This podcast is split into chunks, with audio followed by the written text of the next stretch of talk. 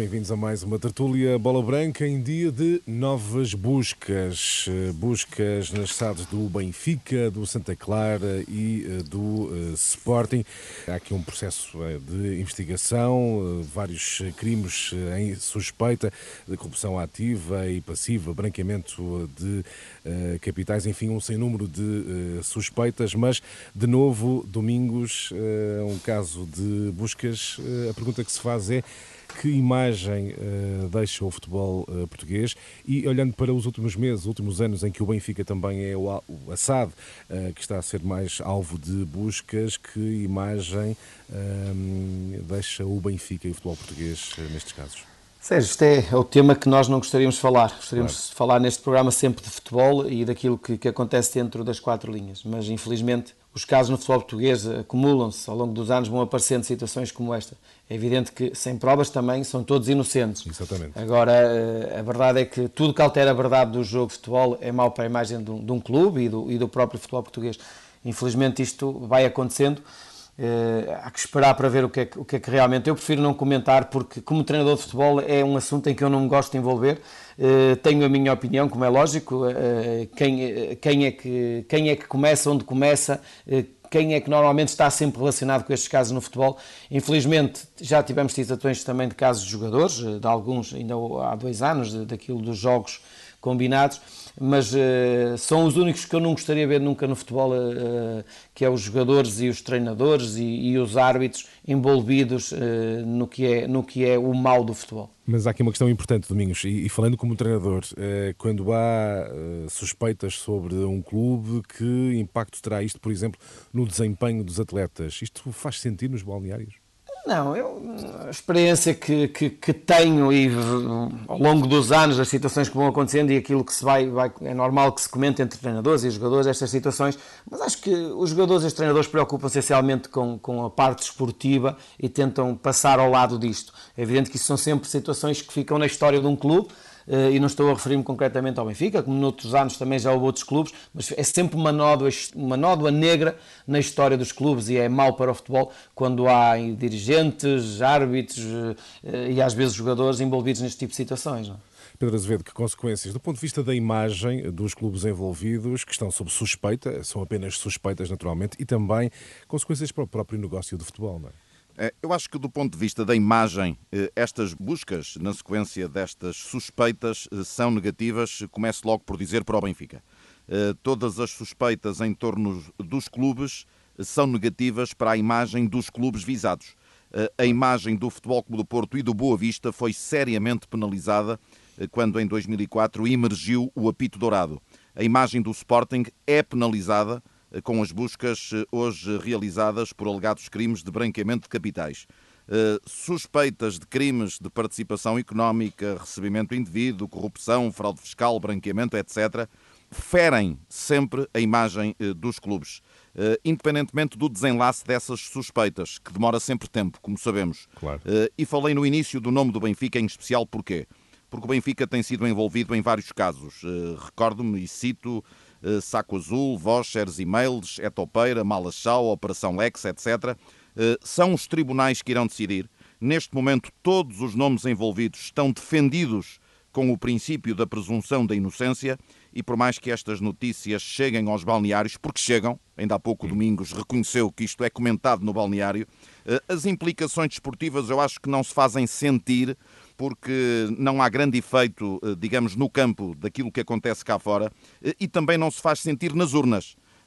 Não há registro de um presidente ter sido penalizado nas urnas por estas suspeitas destes casos, como ainda recentemente se verificou nas eleições do Benfica. Exatamente. Uh, onde há uh, crise é mesmo de, nos resultados, e estou a falar do Benfica, três jogos uh, em que o Benfica não vence e sofre três golos. E estamos domingos perante o mais caro plantel em Portugal, cerca de 100 milhões em aquisições. É caso para dizer que comprar caro nem sempre resulta.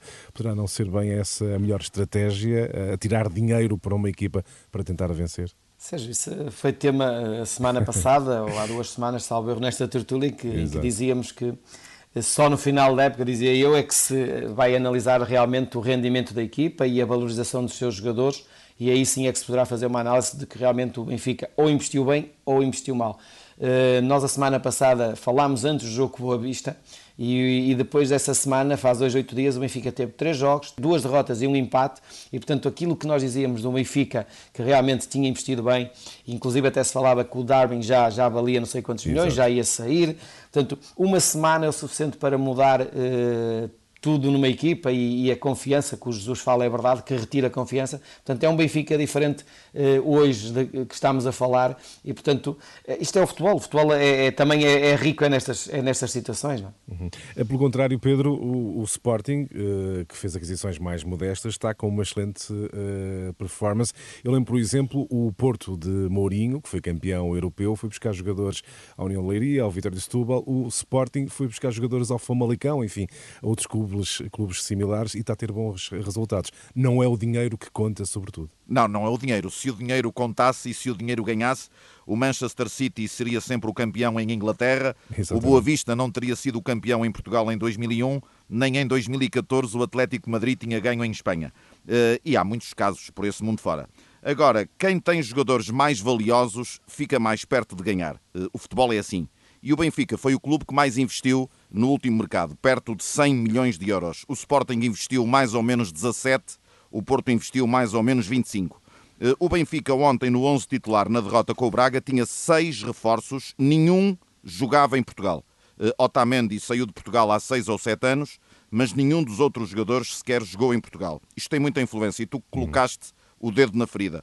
O Sporting joga em Guimarães com sete reforços, mas tem Palhinha, Pedro Gonçalves, Nuno Santos, Exato. já cá estavam, João Mário, que é da casa, teve muito pouco tempo fora do Sporting. Ou seja, comprar cá dentro parece ser mais barato e melhor. E o que está a acontecer ao Sporting pode mudar este paradigma e esta tendência dos grandes em comprar lá fora. O próprio Futebol Clube do Porto, ainda que por razões de ordem financeira, eh, já começou a seguir esse caminho e adquiriu esta época seis jogadores que atuavam no Campeonato Português. Avançamos agora para a análise dos jogos eh, dos três grandes na última uh, jornada e já aqui falamos de crise de resultados do uh, Benfica. O Benfica voltou a perder desta vez 3-2 em casa com o Sporting de Braga. A pergunta que todos fazemos domingos é o que é que está a falhar no Benfica? O, o, o que é que falhou neste jogo em concreto? Foi o meio-campo? Foram as laterais? Qual é o problema do Benfica? Não, o problema do Benfica eh, acho que eh, passa já por ser o aspecto defensivo, porque uma equipa que sofre nove golos em, em três jogos é natural que as coisas não estejam bem em termos defensivos. Contraria Se aquela há... ideia de que havia ali uma dupla de centrais de grande qualidade ou, ou, é falta de hábito a jogar em Portugal? Sim, eu próprio disse que a experiência do, Ota, do Otamendi e do, e do Bertogan seria muito importante para a equipa do Benfica. O único senão seria a questão da profundidade, que o Benfica é uma equipa que joga muito mais à frente, e mas permite espaço muito mais nas costas e isso o Braga aproveitou e o Carvalhal até, até o disse, salvo eu, que era um jogo que contava se calhar aproveitar mais o espaço nas costas que, que não aproveitando tanto, tanto como queria. Agora, a profundidade, a velocidade do Otamendi e do Bertogan é, é nesses momentos que se podem sentir.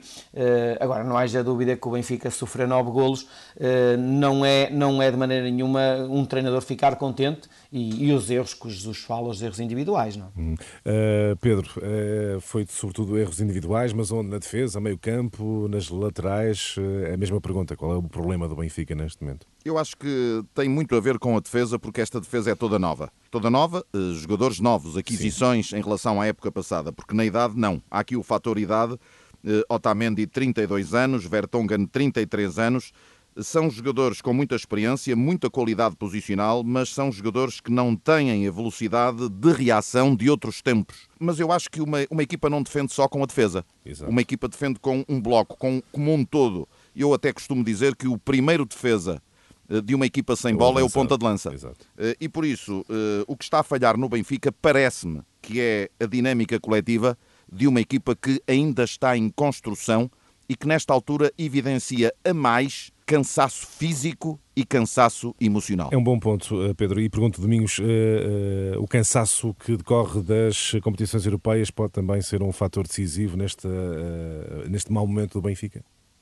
Sim, sim. Eh, nós falávamos sobre isso, a questão do Sérgio Conceição estar a ter utilizado já vários jogadores Exato. no Porto e fazer essa rotatividade e a questão do Jesus eh, optar por eh, consolidar um 11 E isso no jogo com o Boa Vista notou-se que a equipa, em termos físicos, parece que quebrou. E, portanto, é natural que um treinador opte de uma maneira, são riscos que se correm. Agora, também não nos podemos esquecer que há uma semana atrás, quando falávamos aqui do Benfica, eu próprio dizia que sentia que o Benfica estava cada vez mais consolidado e estava com uma boa dinâmica, mas a verdade Afinal. é que bastou uma semana para este Benfica mudar completamente, é vir do 80 para o 8 eh, e lá está, isto nota-se também nos índices de confiança, não é depois. E falávamos há pouco da defesa eh, e o Pedro Azevedo falava de uma defesa totalmente eh, nova no Benfica e um dos casos mais, uma das situações mais comentadas do Benfica Sporting de Braga é o terceiro gol do Braga, em que há um, um aparente desentendimento entre Otamendi, o defesa central, e Vlaco Dimos, o guarda-redes. Há aqui já nas redes sociais uma disputa, quem é que tem culpa deste lance? Na tua opinião, eh, Domingos, Vlaco Dimos ou Otamendi? Alguém é responsável por aquele gol? A partir do momento que o Blaco Dimos diz que a bola é dele, o Otamendi parou e deixou para ele eh, atacar a bola. Aquilo que eu vi foi que o Blaco Dimos, no momento em que a bola bate no chão, ele perde a noção onde tem que atacar a bola. Mas acho que o erro, o erro é do Blaco Dimos, o erro de cálculo onde devia atacar a bola. A tua opinião, Pedro? É, não pode haver aqui falta de comunicação uh, num estádio que está vazio. Certeza que Otamendi ouviu a indicação de Vlaco Dimos. A partir do momento em que a tomada de decisão do guarda-redes é a saída da baliza, a responsabilidade é de Vlaco Dimos. Eu aqui dou uh, como culpado neste golo o guarda-redes do Benfica. Sentença dada nesse terceiro gol do Braga na uh, luz de crise de resultados. Passamos para resultados bem favoráveis do uh, Sporting. Parece, Pedro, imparável. Qual é o segredo deste Sporting? É, o Sporting está a convencer-me. Eu tenho dito repetidas vezes que não aponto o Sporting como um favorito à conquista Começas a concordar com o Domingos, afinal. Mas está a convencer-me, está a convencer-me. Atenção, não é o Sporting que vi do jogo com o Gil Vicente há uma semana e meia atrás. Esse não me convence. Mas o Sporting que ganhou nos Açores e que teve estas duas goleadas seguidas ao Tondela e ao Vitória de Guimarães, este Sporting, sim, este já me convence. Eh, a linha de três centrais está muito bem entrosada. Estes dois laterais do Sporting são muito jovens e têm muita qualidade, Porro e Nuno Mendes. Eh, Nuno Mendes, para mim, é um jogador que vai muito longe. Eh, Palhinha está a ser aquele pêndulo do meio-campo do Sporting que a equipa precisava, que não tinha o ano passado. É o jogador dos equilíbrios e é também o jogador das recuperações. João Mário, se não estiver, está Mateus Nunes. Esporar, se não estiver, está Giovane. E depois há Nuno Santos e Pedro Gonçalves, especialmente Pedro Gonçalves, que está a definir e está a decidir os jogos. Portanto, eu acho que este Sporting eh, tem de ser elogiado, está a convencer-me. É a equipa que está a jogar melhor neste momento, mas como o Domingos disse há pouco, isto tudo muda de semana para semana. Não podemos aqui arriscar muitos prognósticos, mas há aqui um trabalho muito bom que está a ser feito pelo treinador do Sporting, Rubén Amorim, até no discurso. É um Sporting sem excesso de confiança do treinador no momento do sucesso eh, e é um Sporting sem dramatismos no momento do insucesso. Isto tem sido muito importante também porque o plantel tem muitos jogadores jovens e Rubén Amorim está a conseguir também eh, criar eh, mentalmente uma equipa forte. Domingos, a mesma pergunta, eh, com, sob o risco de tudo mudar de uma semana para a outra, mas qual é o segredo deste bom desempenho do Sporting? Qual é a chave que tu encontras para garantir Eu, um bom jogo? O Pedro já disse muito daquilo que é este Sporting e já, já o tínhamos dito há aqui um tempo atrás que o Sporting vinha a crescer. O Ruben Amorim está a consolidar uma equipa, uma equipa jovem, com muitos jovens e acho que é um fator também que é muito importante nesta altura, que ajuda, ajuda a que os jovens se libertem, não haja pressão, não haja, não haja aquela tensão antes dos jogos. Porquê? Porque não há público, e não havendo público também não há essa pressão, e é natural que se libertem. E nós temos assistido a bons jogos também neste campeonato, por isso mesmo, não havendo público, há jogadores que não assumem essa responsabilidade eh, como, como se o estádio estivesse cheio. E o Sporting vive também eh, com isso a favor. Agora, é verdade, é verdade que, que, este Sporting cada vez está mais consolidado. Eh, a regularidade é, é, é, aquilo que o Sporting tem que procurar, que é aquilo que nos outros anos tem, tem faltado. É verdade que também estamos à sétima jornada. Não nos podemos esquecer que o ano passado a Liga ela era liderada, salvo erro, pelo Famalicão à Exatamente. sétima jornada. Portanto, ainda há muito campeonato pela frente e, portanto, eh, agora é evidente que ficamos contentes com este Sporting cheio de irreverência, como eu disse a semana passada, e cada vez mais consolidado, porque era bom que lutasse pelo título. Se calhar daqueles que são se o Sporting, como o Pedro agora diz, se calhar é um candidato ao título, é aquele que menos responsabilidade tem Está mais nesse, na conquista é? deste título. Está mais, está mais é tem menos pressão. Tem menos, tem menos pressão e, e o fator eh, público em jogadores jovens eh, também contribui para isso mesmo, como sublinhava o Domingos. Domingos, já o Porto vence, mas ainda sem, sem convencer. Porque é que está a demorar a recuperar aquele nível exibicional anterior? Eu recordo que o Porto entrou com bom desempenho. À segunda jornada foi, por exemplo, golear o Boa Vista no Bessa, onde o Benfica perdeu por 3-0. O que é que está eh, qual é a razão para demorar tanto tempo a recuperar o nível exibicional?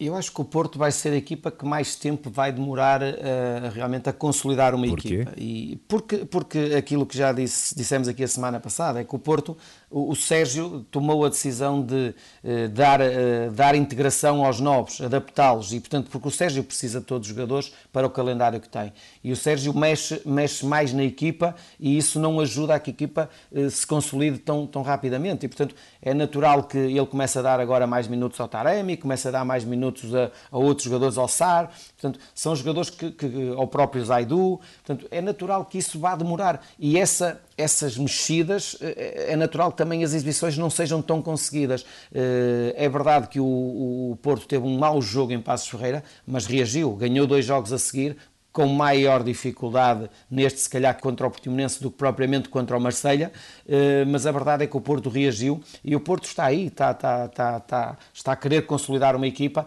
mas o Sérgio, neste momento, se calhar, é, é o treinador dos três grandes que mexe mais, mas com um sentido, que é gerir, gerir os seus jogadores para o calendário que tem. Pedro, como é que vês este Porto de, enfim, a recuperar, mas ainda em marcha lenta? Eu acho que este Porto ainda está à procura do seu melhor 11 e do seu melhor modelo. Eh, é bom aqui sublinhar que Zaidu é muito diferente de Alex Teles, Sim. que Uribe é muito diferente de Danilo e que Taremi ainda não teve tempo eh, para fazer de Soares nesta equipa. E saíram de facto jogadores importantes e que tinham qualidade. Quando o Pepe regressar à equipa, penso que está encontrado o 11 mais aproximado do atual Futebol Clube do Porto, em 4-3-3. Eh, e é por isso que Taremi não tem tido tantos minutos até agora na equipa portista, porque não entra neste 4-3-3, não tem espaço. Entra sim eh, num 4-4-2 quando Sérgio Conceição precisa de correr atrás de um resultado. Então não acreditas que Taremi, eh, agora que marcou o primeiro golo ao serviço do, do, do Porto, uh, não conquistará mais rapidamente lugar na equipa inicial? Será sempre uma segunda opção? A menos que Sérgio Conceição opte por jogar de início em 4-4-2, dependendo muito também das características do adversário. Sérgio Conceição com Taremi cria uma estrutura diferente, transformando o Porto em 4-4-2, com Marega e Taremi na frente eu, eu gostaria no Porto de destacar Sérgio Oliveira. Sim. Ele foi o farol deste triunfo do Porto frente ao Portimonense. Pepe não jogou e Pepe é o capitão, não havendo Pepe, o capitão é Sérgio Oliveira e foi um verdadeiro capitão em campo. Foi o jogador que assumiu as bolas paradas, foi o jogador que comandou a equipa duas durante todo o jogo. Um fez duas assistências e um gol, foi o melhor jogador em campo para a Renascença eh, e de facto Sérgio Oliveira justificou neste desafio frente ao Portimonense o porquê da chamada mais uma à seleção nacional. Domingos, para terminar, um olhar sobre Taremi, marcou o primeiro golo. Uh, se achas que pode conquistar mais facilmente um lugar na equipa inicial e também uma palavra sobre Sérgio Oliveira, que sem dúvida foi o melhor em campo no, no Porto 3, Portimonense 1. O Pedro já disse, realmente em relação ao Taremi é isso mesmo que acontece. Acho que há um, há um avançado que o Sérgio tem confiança, independentemente das debilidades técnicas que ele às vezes possa ter em jogo, o Marega é o número um do, do Sérgio Conceição. Depois eh, vai dar espaço ao Taremi e a outros que possam, ao Ivanilson, mas a questão é mesmo essa, é que o sistema em si, o sistema em si mais consistente do Porto e, e o que o Porto de melhor tem feito esta época é com o Marega solto na frente e o Sérgio sente muito melhor a equipa assim. Em relação ao, ao, Sérgio, não haja dúvida que o Sérgio cada vez está, é um jogador mais maduro, é um jogador preponderante na, na, na equipa e, e, naturalmente cada vez mais se impõe, não só a fazer golos, mas também a comandar a equipa. E na ausência, como disse o Pedro, e bem, na ausência do Pep, o Sérgio é o líder daquela equipa, mas não haja dúvida que é um, é um jogador em crescimento. A seleção também está a ajudar a isso, uh, ser convocado para a seleção também está a ajudar a isso, e acho que temos um Sérgio Oliveira cada vez melhor e diferente daquele que, que, que, conhecíamos há uns anos atrás. Muito bem, chegamos ao fim de mais uma tertúlia Bola Branca. Domingos, Pedro, até à próxima semana.